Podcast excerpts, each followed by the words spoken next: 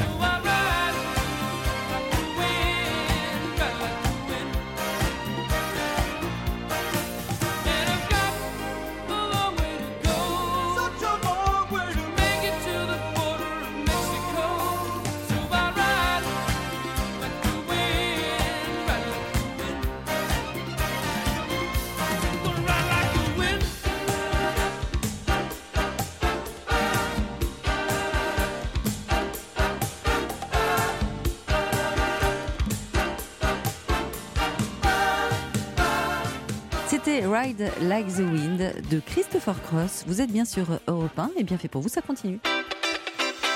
Europe 1, bien fait pour vous. Julia Vignali, Mélanie Gomez. De retour dans Bien fait pour vous, votre émission Feel Good Mieux Vivre. On s'intéresse au monde virtuel et notamment aux réseaux sociaux, comment concilier empathie et numérique. Pour en parler, nous sommes toujours en compagnie du psychiatre Serge Tisseron et de Jean Catan, secrétaire général du Conseil national du numérique. Docteur Tisseron, grâce euh, aux réseaux sociaux et à Internet, euh, on le sait, hein, on peut tisser des liens avec des personnes Mmh, à l'autre mmh. bout du monde. Euh, mais est-ce que le fait de ne jamais rencontrer, parfois ça arrive, on va connaître Mmh. quelqu'un qui est vraiment qui vit, je sais pas, aux États-Unis qu'on ne rencontrera jamais physiquement, est-ce qu'on peut dire que ça rend la relation bah, forcément virtuelle ou bah, elle existe Pourtant, on peut avoir des sentiments pour quelqu'un Oh au ben, bout du monde, que ce soit amoureux, amical. euh. Vous avez tout à fait raison. La grande erreur qu'on fait aujourd'hui, c'est de confondre numérique et virtuel. C'est-à-dire qu'on a une relation à travers les mondes numériques, mais cette relation à travers les mondes numériques peut être tout à fait authentique et tout aussi réelle qu'une relation qu'on a avec une personne en proximité. Alors vous allez me dire le mot virtuel. Alors, ben, le mot virtuel, à mon avis, il devrait être réservé pour désigner l'idée que nous nous faisons d'une personne. C'est-à-dire, on entre en relation avec quelqu'un, on a une certaine idée de cette personne, et puis vous savez, il y a des gens qui sont capables d'accommoder, c'est-à-dire la personne ne se révèle pas telle qu'ils imaginaient, mais ils changent d'avis sur elle. Puis il y a des gens, la personne ne se révèle pas telle qu'ils imaginaient, mais ils veulent pas changer d'avis sur elle. Et donc en fait, ils communiquent pas avec une vraie personne, même si elle a un mètre d'eux, ils communiquent avec l'idée qu'ils sont de la Mmh. personne. Oui. Et on peut aussi, en, en- en relation à distance, à travers le numérique, avoir une relation authentique, et on peut, avec son voisin de palier, avoir une relation virtuelle. Et puis vous le disiez tout à l'heure, euh, ça peut être aussi euh, euh, le lieu d'incompréhension, hein, le FaceTime ou le visio, mais les claviers aussi interposés. On peut parfois avoir l'impression de dire quelque chose et de ne pas être tout à fait compris, non? Ah ben souvent, le, le- le- le clavier, c'est un énorme problème. Puis vous savez, il y a toutes les, il y a sur euh, les smartphones euh, le correcteur orthographique qui vous fait Oh. parfois dire tout autre chose que ce Ça que vous vous arrive. Julia je Ah. Voilà. Et vous essayez de rattraper les choses comme vous voulez, puis des fois, quand même, c'est des grosses bourdes, vous êtes bien embêté. Donc, donc, euh, on voit bien que la technologie, euh, ça peut aider la communication, mais ça peut être aussi un obstacle à la communication. Mais même les émoticônes, vous savez, euh, parfois on envoie un petit baiser comme ça et puis euh, On se dirait c'est un peu trop celui-là. Oui, J'aurais dû envoyer un petit sourire, juste ça suffisait. ça. voilà. ça vous arrive, Ah, source de quiproquo permanent Mm. dans les mondes numériques. Parce que c'est très simple à comprendre. Dans, le- regardez, là, on se regarde, on se voit, on n'est pas en visio. Et je suis attentif à vos regards, à votre bouche, à votre déplacement de votre corps. Et tout ça, ça n'existe pas. Ça n'existe pas dans, les, dans la visio, ça n'existe pas quand on communique Mm. via un smartphone. En revanche, vous savez, il y a beaucoup de travaux pour que les avatars permettent de réintroduire cela. On en est loin, Mm. mais en tout cas, c'est une voie de recherche importante que l'avatar permette de réintroduire toutes ces petites zones de communication avec un énorme problème quand même, il faut dire, c'est que vous ne saurez jamais si c'est vraiment vos mouvements, vos mimiques, vos regards Mm. qui sont transmis à l'avatar ou s'il n'y a pas peut-être euh, une entreprise entre les deux Eh qui va oui. modifier votre regard. Voilà, donc beaucoup de manipulations possibles aussi, il va falloir être très vigilant. Justement, Jean Catan, la- l'anonymat que procure Mm. Internet quand on se cache derrière un pseudo, un avatar, euh, il y a quand même un côté assez libérateur, non? Vous en pensez quoi? Ça nous désinhibe, on fait des choses qu'on n'oserait pas faire en, en- en face à face? La distance et l'écran Ouais. peuvent mettre un effet désinhibiteur en fait euh, sur euh, nos comportements. Après, voilà, le terme d'anonymat, on va le garder pour des usages qui sont très particuliers et se rappeler que en fait, quand nous sommes en ligne, très souvent nous sommes Vous parlez de voilà, de- c'est quoi la différence? nous sommes ouais. sous pseudonyme en fait, c'est-à-dire que le rattachement qui est euh, le rattachement entre nos comportements en ligne et notre identité réelle est tout à fait possible par le truchement en fait de toute une série de données qui sont collectées par les entreprises qui nous servent à nous connecter les uns aux autres, que ce soit les opérateurs de télécom ou que ce soit les acteurs, euh, que sont Mhm. les réseaux sociaux. C'est important de le rappeler C'est aux important jeunes, hein, oui, notamment ça. C'est important de le rappeler parce que rien que de rappeler ça, en fait, ça permet d'éviter aussi beaucoup de dérives, Mhm. en fait. Et expliquer ça, c'est très important. Alors maintenant, après, il y a besoin de beaucoup de coopération entre autorités publiques et les plateformes elles-mêmes pour arriver à une meilleure lutte contre les comportements qui franchissent les lignes rouges. Évidemment. Alors Serge Tisseron, au-delà des réseaux sociaux, vous vous êtes intéressé au phénomène des jeux vidéo Mhm. en ligne qui sont très immersifs. Et là aussi, on peut se cacher euh, derrière un pseudo, un avatar. Mais vous dites euh, que ça a du bon pour les jeunes qui sont fans de ce type de jeu. En quoi c'est bien pour eux? Oui, alors on a fait des recherches là-dessus et on a montré en fait qu'il y a deux types de joueurs, de joueurs en ligne. Euh, il y a ceux qui vont traiter les avatars des autres joueurs comme des robots, comme des avatars. Ils vont pas du tout se préoccuper de l'humain qui est derrière. Et puis il y a les joueurs qui vont se préoccuper de l'humain qui est derrière les autres avatars. Et on voit bien là comment finalement c'est aussi un choix personnel. Si vous avez envie d'ignorer vos interlocuteurs dans les mondes numériques, vous y arriverez encore plus facilement que dans la réalité. Mhm. Mais si vous êtes curieux de l'identité de vos interlocuteurs, les mondes numériques ouvrent cette possibilité. Pour ça, c'est très intéressant de voir justement qu'est-ce qui fait qu'une personne, à un moment, refuse d'envisager l'humain derrière l'avatar et à un autre moment l'accepte? Ça, c'est une grosse question de psychologie, on Mhm. travaille là-dessus. Et c'est évidemment dans ce sens-là qu'il va falloir aller, encourager les gens à toujours envisager l'humain derrière le- l'avatar. Euh, que- Jean Catan, pardon, euh, sur les réseaux sociaux notamment, euh, bah, euh, je, parle, je pense à Twitter par Mhm. exemple, où des gens justement vont se déchaîner en se croyant justement totalement anonymes et, et dire des choses qui justement euh, sont même euh, diffamantes. Euh, Qu'est-ce que, qu'est-ce que dit la justice justement par rapport à ça au jour d'aujourd'hui Alors pour reprendre une formule que j'aime pas trop, mais qui quand même permet de comprendre les choses, c'est-à-dire que ce qui est interdit en fait dans la vie réelle l'est aussi euh, sur les réseaux en ligne, et il n'y a pas de mystère enfin là-dessus. Euh, quand on diffame quelqu'un sur les réseaux, c'est exactement pareil que sur la vie réelle. Quand on fait du harcèlement euh, dans la, sur les réseaux, c'est enfin aujourd'hui est Mm. très largement appréhendé comme un harcèlement euh, Et dans la la justice rue le traitera de la même façon? Traitera avec un régime pénal qui est distingué dans la loi, mais oui, elle le traitera en tant que comportement délictueux. Mm. Là où il nous faut euh, impérativement agir, c'est même beaucoup en amont en fait de ces comportements-là. Bien être attentif à ce qui se passe dans les établissements scolaires, par exemple, veiller au climat, à la façon dont les gens se parlent. C'est aussi une opportunité qu'on a de manière un petit peu réflexive de regarder un petit peu comment on se parle. aussi. Mhm. Quel type de conversation, quel type de respect on a à l'autre ou aux idées qui nous sont différentes. Alors Serge Tisseron, vous parlez même du mythe du double maléfique quand on crée par exemple un compte Twitter pour dire des choses horribles et, et dire euh, après oh c'était pas moi c'était mon avatar. Est-ce qu'à force d'avoir justement un avatar sur les réseaux, on ne finit pas par avoir euh, carrément un trouble de la personnalité? Alors, vous savez, les, les mondes numériques sont des accélérateurs de particularités. C'est-à-dire, si vous êtes inhibé, vous risquez de l'être encore plus, euh, de vous sentir persécuté. Si vous avez euh, une personnalité rentre-dedans, vous allez faire encore plus de rentre-dedans. On l'a vu pendant les réunions en visio, hein, dans des entreprises, des gens qui, qui étaient connus pour pousser des coups de gueule, ils en ont poussé des... des des- voilà, personne n'a pu les retenir. Voilà. Donc, euh, c'est comme ça qu'il faut envisager les choses. Si vous voulez, le- le- le numérique ne vous fabrique pas. Le numérique vous révèle. Ça ne transforme pas quelqu'un. Voilà, ça, trans- ça, ça transforme dans le long terme s'il n'y a pas de garde-fou. Parce que les gens ont tendance à, à- à suivre leur pente dans le numérique. Voilà. Et donc, du coup, s'il y a des garde-fous, ben, on leur rappelle que non. Et je pense que les mondes numériques vont beaucoup développer, vous savez, cette culture de l'autorisation qu'on dit maintenant. Parce que, par exemple, euh, il y a des gens qui ne sont pas du tout malmenés quand leur- un- l'avatar d'un étranger passe la main à l'intérieur de leur propre avatar, puisqu'on peut passer.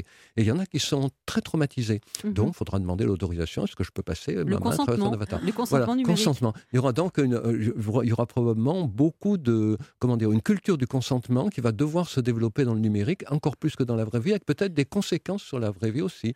Jean Catan, on a parlé là de choses un peu négatives, effectivement, liées Mhm. aux, aux réseaux sociaux, au monde numérique, mais les réseaux sociaux, ça peut aussi servir à améliorer notre vie sociale. Je pense Oui. par exemple aux, aux applis de rencontres qui ont Mhm. quand même bouleversé les choses d'un point de vue sentimental Alors, pour beaucoup de gens. Je sais pas euh, dans Ouais. quelle mesure est-ce que ça nourrira positivement nos relations amoureuses ou autres. Ça, c'est En tout cas, vraiment ça le temps qui le dire. personnes. hein. Possiblement des circonstances euh, voilà, qui sont différentes pour tout un chacun. Moi, ce qui est intéressant d'observer, c'est l'enrichissement de la palette que l'on a pour converser et échanger les uns avec les autres. Vous évoquiez les emojis tout à l'heure. Mm. Enfin, on a découvert tout un registre en fait de l'échange de l'un à l'autre par l'intermédiaire de nouveaux graphismes. Ça, hein, quand on parle des mèmes, des gifs et tout ça, c'est vraiment très intéressant de se pencher là-dessus et de se dire, bah en fait, il y a des blagues peut-être qu'on peut faire sur Twitter dans un format particulier, qu'on peut faire avec tel outil qui n'existerait pas sinon. Et ça, c'est quand même quelque chose d'assez drôle. Mais Jean euh, Catan, vous parlez également dans votre livre de ce qui se passe quand une histoire d'amour se termine, de l'après-rupture, donc Ouais. euh, 2.0, quand on doit par exemple remettre son statut célibataire sur Facebook, euh, par exemple, ou pire, qu'on continue à voir des photos de son ex sur Insta. Franchement, c'est une torture. Avant, on n'avait pas une ça. torture, ouais. Ouais, C'est c'est une torture. ça. Ça, c'est, euh, et, et on le vit toutes et tous. Et euh, voilà, maintenant, il va nous falloir apprendre de nouveaux codes sociaux. Il va falloir que ces codes sociaux puissent être transcrits aussi dans des Mm. codes techniques. Hein, pour nous permettre de nous libérer un petit peu de ce dont on a Ça envie serait de se bien d'interdire d'aller voir euh, les, les réseaux de ses ex. tu vois qu'il y a une loi. Serge Tisseron, l'amour 2.0, ça a quand même changé des choses, effectivement. Oui, ça a beaucoup changé les choses et euh, je crois qu'il faut, qu'il faut que les gens soient clairs. Je pense qu'il y a deux solutions qui sont possible, mais il faut qu'elle soit bien posée au début. Soit on décide qu'on va se rencontrer très vite, on se rencontre dans le virtuel, mais on décide qu'on va se rencontrer très vite pour de vrai, même Mhm. si c'est qu'une fois, deux fois, mais pour quand même replacer les choses dans la réalité. Soit on décide que la relation peut très bien exister sans qu'on ne se rencontre jamais.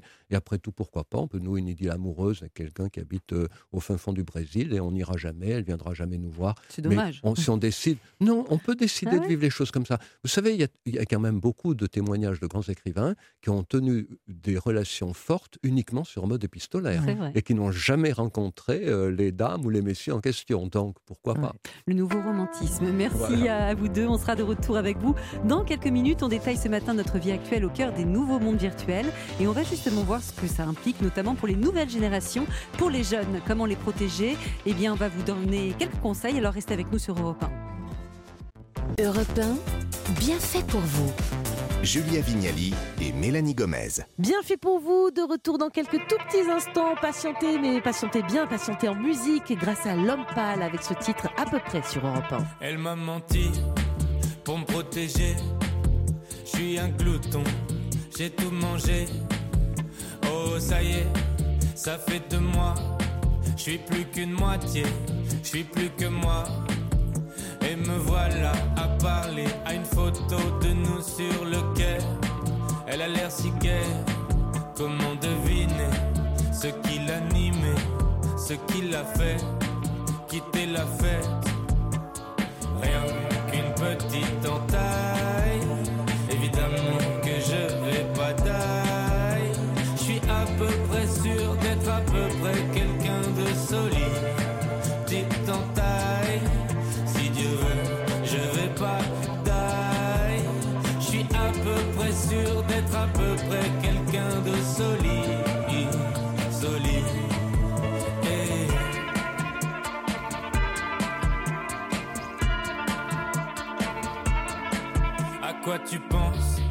Qu'est-ce que tu bricoles Hmm, Tennis, je parie que tu colles. Que ton service te rend folle. Ce soir, je reverrai ton match avec un peu d'alcool. D'ailleurs, j'ai prévu de pas dépasser ma moitié du lit, juste au cas où tu voudrais revenir cette nuit. Je te demanderai même pas de raison. Je veux juste qu'on fasse comme si t'avais pas quitté la maison il y a deux saisons, mais c'est rien.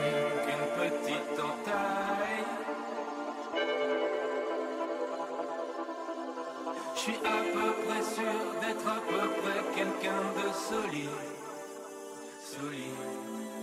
Et Rien qu'une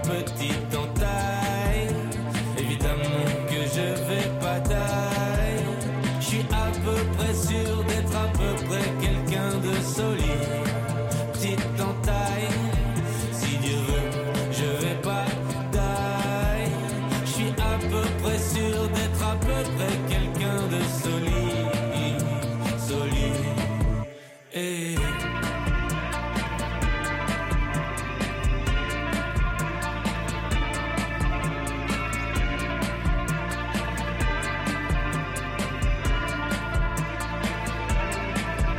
C'était L'Homme Pâle sur Europe 1 avec ce titre à peu près bien fait pour vous. C'est tout de suite. Europe 1, bien fait pour vous.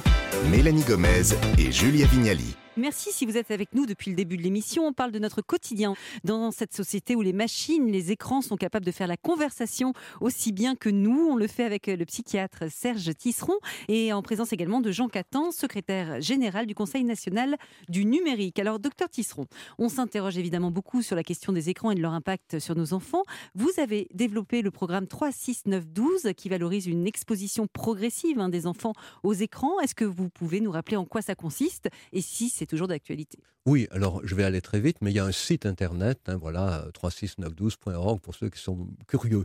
Et euh, voilà, donc en 2006, j'ai lancé le slogan Pas de télé avant 3 ans, avec le succès qu'on Mhm. Qu'on dont connaît. on se souvient. Et puis euh, des parents m'ont dit, et après? Alors en effet, je me suis dit, ben après 3 ans, 6 ans, les enfants rentrent en CP, 9 ans, 12 ans, voilà. Donc 3, 6, 9, 12. Et l'idée, c'est de guider les parents avec trois principes. C'est-à-dire, le premier, c'est l'alternance. On alterne les activités avec son écran. L'accompagnement, jamais laisser, laisser le moins possible un enfant seul devant un écran. Et si on le laisse seul, parler avec lui le plus possible de ce qu'il a vu avec les écrans. Et puis l'apprentissage de ce qu'on appelle l'autorégulation, c'est-à-dire être capable d'apprendre à attendre si un enfant veut voir euh, son programme, comme tout est enregistré, on lui fixe un horaire, on lui dit par exemple, bah, écoute, euh, ton, ton temps d'écran, si tu as une demi-heure, si tu as une heure, c'est à 18h, ben, tu attends jusque-là, l'enfant regarde la pendule, il apprend à attendre. Donc, astuce, ça. hein. Ces trois Mm. principes de, de- de- permettent de fixer un certain nombre de conseils, voilà, euh, cadre. limiter les temps d'écran, choisir des programmes de qualité, développer les activités de création et parler avec les enfants de ce qu'ils font et voir avec les écrans. Et puis après, bon, je ne rentrerai pas dans les détails, mais sur le site, les auditeurs pourront voir que euh, ça correspond en, en fait à des conseils très précis Pour toutes les tranches d'âge 0,3, 3,6, 6, 9, 9, 12 et au-delà. C'est pour ça que maintenant on s'appelle 3, 6, 9, 12 plus pour que chacun comprenne bien que Mm. nos conseils ne s'arrêtent pas à c'est 12 très ans. très bien fait. Je vous invite vraiment à aller voir sur le, sur le site internet. Euh, Jean Catan, vous êtes penché vous sur le sujet des, des réseaux sociaux. À partir de quel âge Alors là, pour le coup, on parle des enfants maintenant. Euh, Peut-on autoriser un enfant? Alors bien sûr, euh, les ados, Mm. il y a des âges, hein, il y a des âges Ah. réglementaires, on va C'est- dire. C'est pas très Facebook, c'est non 13 Oui, oui, ans, oui, je crois. bon, la- sait très bien que personne ne Voilà. le respecte. Enfin, même La- moi, j'ai un fils Ah. qui a fait avant, mais un, un site, un Instagram, on va dire sous contrôle parental. Ouais. Mais c'est difficile de leur dire non quand tous leurs copains en décomptent, quoi. Non, et puis rentrer par- dans cette question par l'angle réglementaire, c'est aussi se priver d'un dialogue sur ce qu'on voit et ce qu'on partage, et qui va même au-delà des réseaux sociaux. Quand il y avait les vidéos de feu, par exemple, cet été, Mhm. bah voilà, les enfants au foyer étaient confrontés à ces images, et c'est quelque chose dont on doit pouvoir parler. Donc préserver le dialogue et l'échange et l'accompagnement, c'est là vraiment quelque chose d'absolument essentiel, Donc vous donnez pas d'âge. quels que soient les âges. Non, parce que en fait, si on est sur un site de vidéo et qu'on va regarder des dessins animés avec ses enfants, en fait, on va déjà être sur un réseau social. Oui, les vrai. fonctionnalités de réseaux sociaux euh, s'injectent dans tous les aspects de nos vies, dans toutes nos activités. Donc c'est très difficile d'arriver à une dissociation, surtout qu'il peut y en avoir qui sont faits pour les enfants en particulier. Alors Serge Tisseron, les risques d'addiction aux réseaux sociaux, est-ce qu'on peut dire qu'ils sont plus importants à l'adolescence euh, ou pas? Parce que moi je vois quand même des adultes qui scrollent en permanence, là ils, sont, ils ont l'air de toxicos devant leur euh, téléphone. Alors vous savez, les, les adolescents, les enfants sont toujours la cible privilégiée des inquiétudes. Mhm. Voilà. Mais il y a actuellement, semble-t-il, une nouvelle génération d'ados qu'on appelle la génération alpha. Il y a eu les. les il y y a, euh, il y a eu les les. Z, euh, les- Voilà, il y a les diverses générations. Maintenant, la génération alpha, qui sont plutôt mieux se débrouiller que les générations précédentes. Mm. Alors, ce qui est important de comprendre, c'est que, euh, en fait. euh, Ils ont quel âge ceux-là, les alors, c'est ceux, qui sont Oui. nés, c'est ceux qui ont 12, 13 Ah, ans, d'accord. 14 ans Mm. actuellement. Mm. Voilà. Et donc, euh, le grand problème, c'est que les- ils, ils- ils n'ont- ils- ils apprennent sur le tas. Donc, euh, euh, il faut mettre en sorte des programmes, mettre en forme des programmes scolaires pour leur, leur apprendre à mieux utiliser tous ces médias. Il faut de l'éducation à l'école des... Oui, eh ben, il faudra en mettre en place, il n'y en a pas, hélas, mais surtout, il faudra arrêter de parler d'addiction, parce que le mot addiction n'est pas reconnu du tout par la communauté internationale. À part pour les jeux vidéo, hein, je crois. Alors, à part Mm. pour les jeux vidéo, mais dans cette situation exceptionnelle, c'est-à-dire il faut quand même que la personne soit totalement déscolarisée depuis Mm. plus de 12 mois. Voilà. Bon. Le mot addiction est un peu partout, c'est regrettable. Il vaudrait mieux parler d'habitude comportementale. Alors pourquoi? Parce que quand quelqu'un a une addiction, si on arrête la consommation du produit, il y a ce qu'on appelle un syndrome de sevrage physiologique. Des fois, il faut même hospitaliser. Puis il y a un risque de rechute. Si vous vous sevrez de l'alcool ou du tabac, il ne faut plus toucher un verre d'alcool, il ne faut plus toucher une cigarette.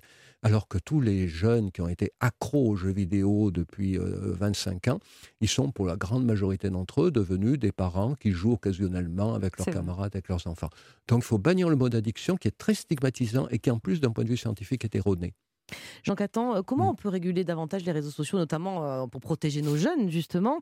Euh, Que dit la loi en France et à qui revient cette responsabilité aujourd'hui sur euh, WhatsApp, Twitter, Instagram Ah, Alors on vit une époque qui est absolument déterminante puisque vient d'être adopté donc un règlement qui vise à encadrer un petit peu plus le fonctionnement de ces réseaux sociaux, mais aussi le rôle que peut avoir l'État dans la relation par rapport aux réseaux sociaux. Et vraiment, enfin, ce que l'on doit faire, c'est tous se mettre autour de la table. C'est-à-dire qu'il n'y a pas une autorité publique, un réseau social, une communauté d'utilisateurs qui aura la solution. Mhm. Vous l'avez dit, pour comprendre les habitudes des uns et des autres, en fait, enfin, on a besoin de cet échange. Et la régulation, demain, doit intégrer cet échange à l'éche- à l'échelle de la société. En gros, si aujourd'hui les réseaux sociaux touchent à notre démocratie, ils doivent être objets de démocratie. S'ils touchent à ce que nous sommes, alors ils doivent être des objets de choix et nous Ouais. devons pouvoir décider Mm. de nos réseaux sociaux. Mais tout de même, vous parlez dans votre livre de TikTok hein, qui supprimerait les postes de personnes laides ou pauvres de la plateforme. Non mais c'est dingue ça, c'est, ça va pas trop loin là quand même. C'était un comportement qui a été constaté, euh, oui, par une enquête qui avait été faite par euh, des journalistes. La, la question, c'est en effet, qu'est-ce qu'il y a derrière ces choix algorithmiques qui déterminent ce que l'on voit? Et la première chose, c'est en effet d'exiger, en fait, que l'on nous rende compte, en fait, de la manière dont sont organisés Bien tous ces contenus, mais aussi que l'on puisse choisir avec une certaine marge évidemment de surprise que l'on va chercher sur ces réseaux sociaux, la découverte de l'autre, etc. Mais que l'on soit informé, en capacité de choisir, c'est vraiment la première chose qu'on devra exiger. Comment on peut se protéger, docteur Tisseron, de, de tout ça? Comment on peut protéger nos jeunes de cette virtualité qui est en train quand même de nous submerger un peu? Est-ce que vous avez peut-être un, conseil simple, puisqu'on a dit que dans cette partie-là, on parlait quand même plus de, de nos Des enfants jeunes? Quels conseils on peut leur donner? Comment on parle de ça avec eux? Bah, D'abord, on parle avec eux. Mhm.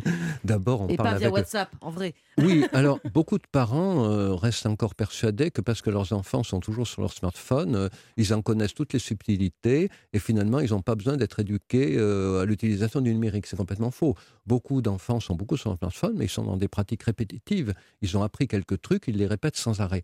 Donc il faut vraiment ouvrir un dialogue là autour et puis euh, développer des différentes formes d'éducation euh, au au niveau scolaire, d'éducation au niveau des politiques de la ville. Et puis donc en plus de développer un dialogue à l'intérieur de la famille, ben, que les parents posent un, un cadre, Mhm. et notamment ne jamais utiliser le téléphone mobile pendant les repas pris en commun, d'ailleurs de façon générale, pas d'écran pendant les repas pris en commun, et puis surtout interdire le téléphone mobile dans la chambre la nuit. Mhm. Et la première chose que les familles devraient faire quand il y a un enfant qui, a- qui vient au monde, eh ben, c'est on s'achète un, un, un- un s'achète réveil. Comme ça, on peut dire, ben, tu vois, euh, moi j'ai un téléphone mobile, et ben, le soir, je le dépose sur la table du petit déjeuner, et c'est avec mon réveil, je me réveille. Ah oui, moi, je Parce me que- réveille avec mon téléphone. Euh, donc oui, c'est la vous- excuse mais pour pas si, le- vous- le si vous mettre n'avez pas le d'enfant, ça pose pas de problème. Si, mais si si. vous avez un ado, il va dire ben moi je veux faire comme toi. Le Ouais. problème c'est que vous savez pas quelle utilisation il va faire son Mm. smartphone la nuit. Or il faut bien comprendre que le grand problème des réseaux sociaux, au-delà de tout ce qu'on a dit, c'est le temps de sommeil. Mm. La grande victime des réseaux sociaux, c'est le temps de sommeil. Et, et ça, c'est à la responsabilité des parents, de- encore une fois, en interdisant le Mm. smartphone dans, la, dans la chambre la nuit. Et en faisant de même pour soi aussi. hein, c'est important de montrer Exactement. l'exemple. exemple. Merci beaucoup à tous les deux d'avoir répondu à nos questions aujourd'hui. Pour euh, ceux qui souhaiteraient en savoir encore davantage sur ces thématiques, je rappelle vos ouvrages, le vôtre Serge Titron, Vivre dans les nouveaux mondes virtuels chez Duno.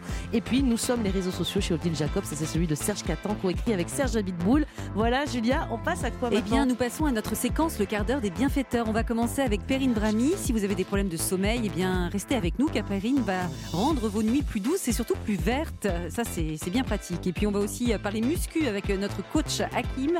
Il en a marre parce que trop d'idées fausses circulent sur cette discipline, alors qu'elle est essentielle, selon lui, quand on souhaite se maintenir en forme. Europe 1, bien fait pour vous. Julia Vignali et Mélanie Gomez. Bien fait pour vous, de retour dans quelques toutes petites minutes, juste le temps de se faire du bien en musique avec un classique, ce titre de Maxime Le Forestier, c'est San Francisco sur Europe 1. C'est une maison bleue, adossée à la colline. On y vient à pied, on ne frappe pas. Ceux qui vivent là ont jeté la clé. On se retrouve ensemble après des années de route et on vient s'asseoir autour du repas. Tout le monde est là à 5 heures du soir. Quand San Francisco s'embrume, quand San Francisco s'allume, San Francisco. Où êtes-vous, Lise des Luc, Sylvia, attendez-moi.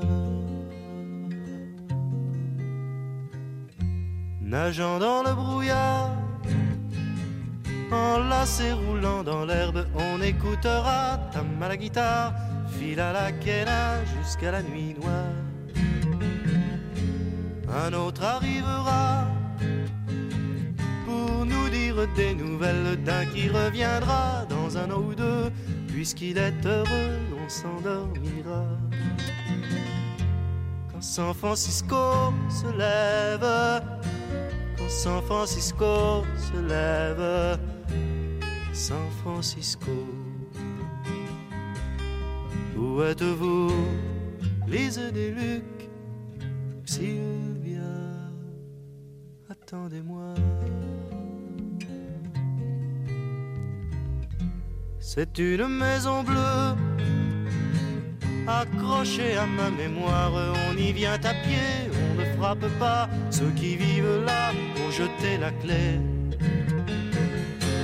Peuplée de cheveux longs, de grands lits et de musique, peuplée de lumière et peuplée de fous, elle sera dernière à rester debout. Si San Francisco s'effondre, San Francisco s'effondre, San Francisco,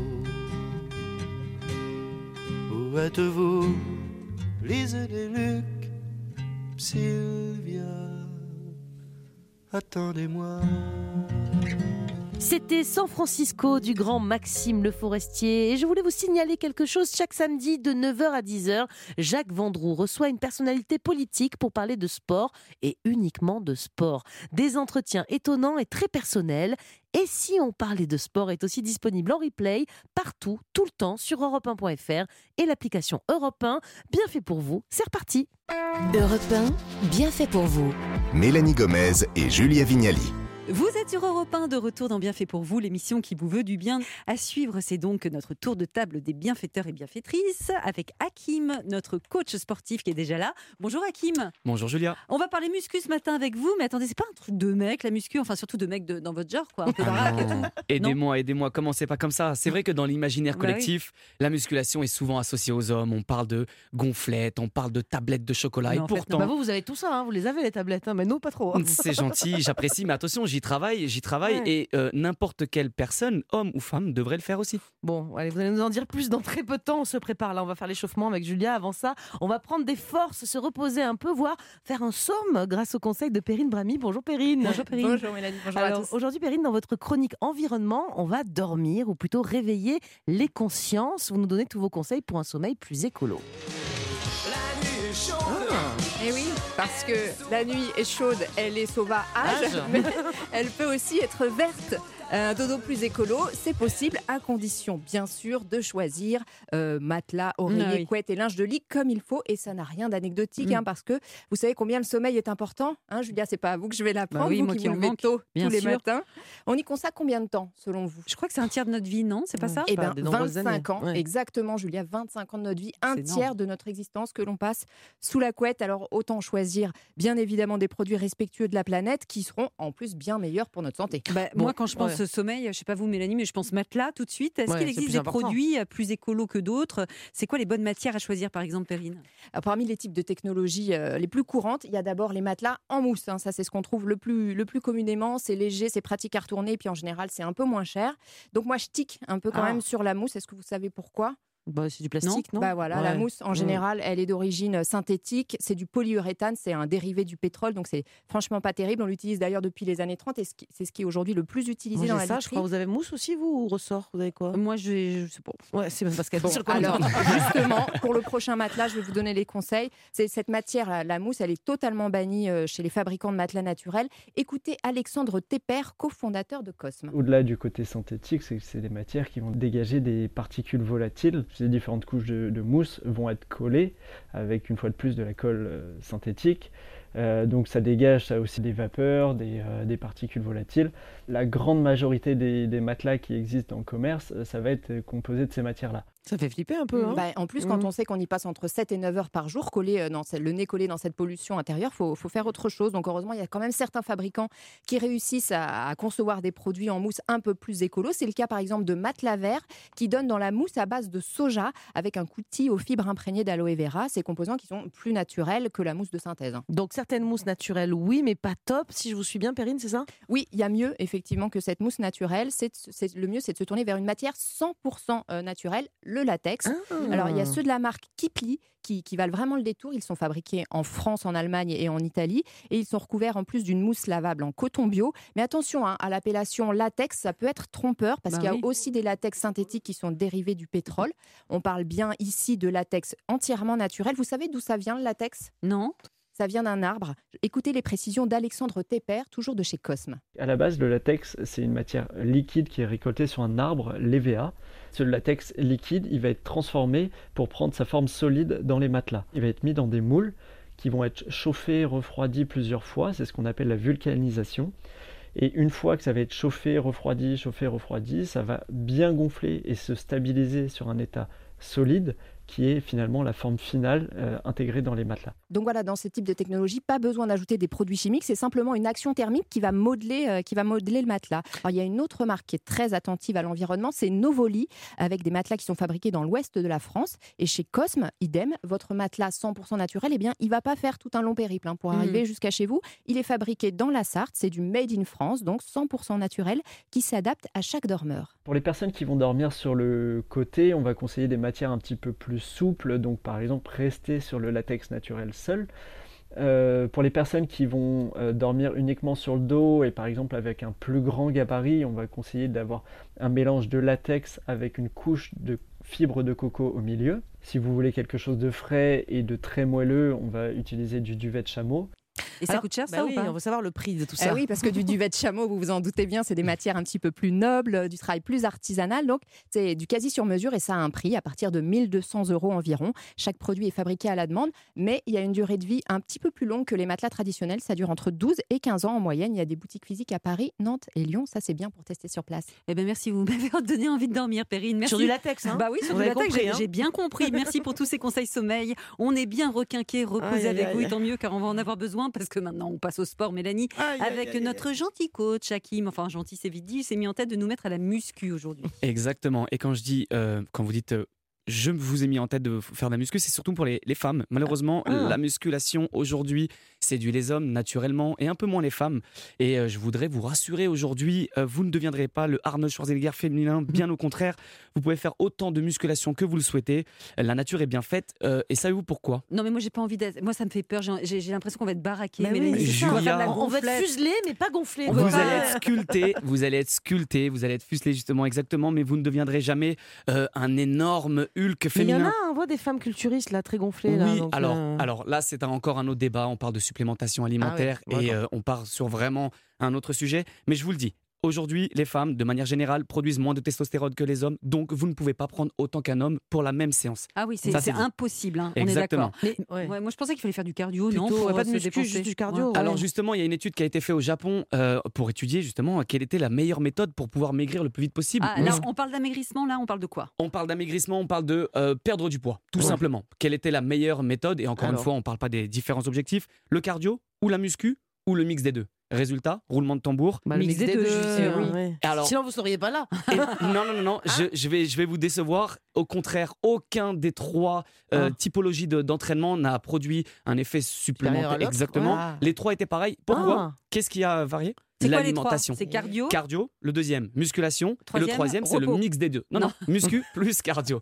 Non, non, non. Et au fait, on s'est rendu compte que c'était la- l'alimentation qui, a, qui, a, qui, a- qui avait un vrai Donc, impact. pas de différence de poids significative entre les trois groupes là. De, Exactement. de- Vous de pouvez sportifs. fournir autant d'efforts sur la musculation que sur le cardio que sur les deux. Si derrière votre alimentation n'est pas optimale, encore une fois, vous n'obtiendrez pas vos Mais À quoi résultats. ça sert de faire du sport, Hakim Parce que c'est essentiel, ne serait-ce que pour alors la tête, bien évidemment, c'est essentiel pour le corps, pour se sculpter, parce que la musculation, contrairement au cardio, va vraiment avoir un effet plus important sur le muscle, effectivement, et vous allez pouvoir cibler telle ou telle zone, contrairement au cardio. D'autant plus que quand on vieillit, on, a, on perd du muscle. hein. On a Mmh. besoin de fabriquer ça, du muscle. Ça. Malheureusement, On euh, dit musculation d'ailleurs. On devrait pas dire plutôt renforcement musculaire parce que mon idée à moi c'est pas d'avoir des tablettes de chocolat comme vous, mais en tout cas d'avoir des muscles toniques et vous voyez ce que je veux dire? Oui, alors on parle de renforcement musculaire ou de musculation. Les deux, euh, alors la, la frontière est très fine. Ouais. Les deux s'apparentent à la même pratique. Maintenant, quand on parle de musculation, et vous l'avez dit en début euh, d'émission, euh, vous pensez au culturisme directement. Je vous en veux pas. Nous les mais femmes, le culturisme, c'est vrai que ça nous fait penser à ça. exactement. Mais c'est une discipline à part entière. Mm. Vraiment, comme le foot, comme le rugby, c'est un sport à part entière.